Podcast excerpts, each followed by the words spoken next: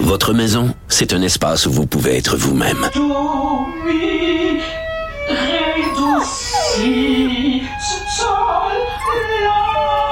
Elle mérite d'être bien protégée et vous méritez d'être bien accompagné. Trouvez la protection la mieux adaptée à votre maison avec Desjardins Assurance et obtenez une soumission en quelques clics sur desjardins.com. n'est pas obligé d'être d'accord, mais on peut en parler. Sophie Durocher, on n'est pas obligé d'être d'accord. Cube Radio. On remercie nos collègues de LCN TVA Nouvelle. Écoutez, je veux absolument revenir sur cette histoire de l'armée.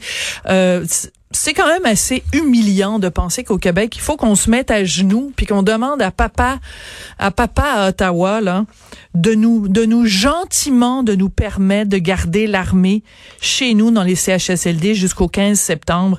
C'est, il y a quelque chose d'extrêmement euh, condescendant dans l'attitude de, Justin Trudeau. Je vous rappelle les faits quand même. Hier, le premier ministre François Legault a dit, écoutez, euh, je comprends pas les chiffres, là. On nous dit qu'il y a euh, euh, au début de la pandémie, quand en fait au début de l'envoi des troupes dans les CHSLD, il y avait 1300 soldats. Maintenant, il y en a plus que 400 qui sont vraiment là des bras dans les CHSLD, mais il y a 350 personnes qui supervisent le travail des 400 personnes dans les CHSLD. Et François Legault hier a dit ben on a besoin vraiment d'avoir du monde des bras jusqu'au mois de septembre et surtout François Legault disait hier ben personne à Ottawa est capable de me dire exactement qu'est-ce qu'il pourrait y avoir de plus urgent que d'aider des personnes âgées en CHSLD en pleine pandémie.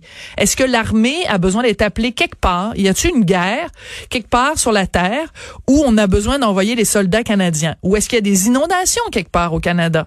Ou est-ce qu'il y a des urgences? Est-ce qu'il y a des feux de forêt? Est-ce qu'il y a quelque chose au Canada qui justifie au jour d'aujourd'hui que les soldats doivent être retirés des CHSLD au Québec? François Legault, il dit mais non, jusqu'ici, à Ottawa, personne n'est capable de me dire qu'est-ce qu'il y a de plus urgent que de s'occuper des personnes âgées.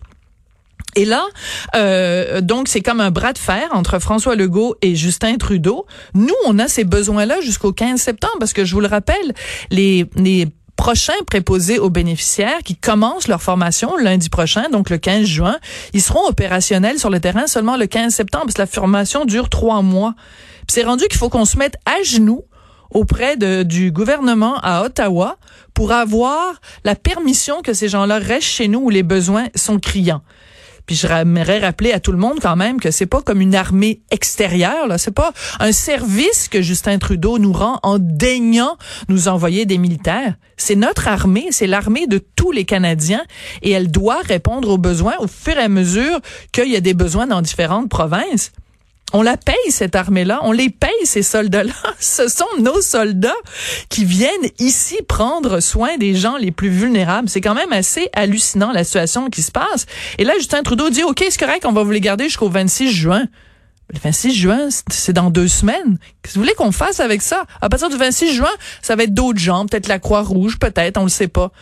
Quand un premier ministre d'une province dit on a des besoins criants, on a besoin que ces gens-là restent jusqu'au 15 septembre, pourquoi on se fait répondre par Ottawa? On va vous les garder seulement jusqu'au 26 juin. Et j'aimerais vous rappeler que j'ai fait plusieurs entrevues à mon émission ici à Cube Radio, entre autres, une entrevue avec un ancien militaire qui était responsable justement des services de santé auprès de, de l'armée et qui m'a dit très clairement qu'il ne comprenait pas pourquoi Justin Trudeau s'obstinait, et le ministre de la Défense aussi s'obstinait à dire ah mais non ces gens-là il faut qu'on les relève de leurs fonctions. cet ancien militaire m'expliquait écoutez quand on faisait la guerre, quand on était en Afghanistan et qu'on était en soutien en Afghanistan, ben, il y avait des rotations.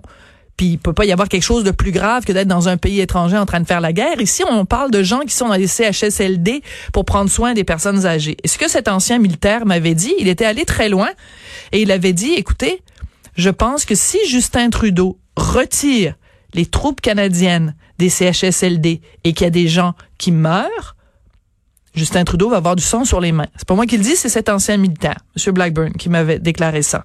Alors quand je vois aujourd'hui dans sa conférence de presse questionné par les journalistes à savoir c'est quoi l'urgence qui pourrait justifier que les militaires soient retirés de nos CHSLD et que M. Trudeau, comme à son habitude, est incapable de répondre, je peux pas m'empêcher de pousser un grand. Ben voyons donc.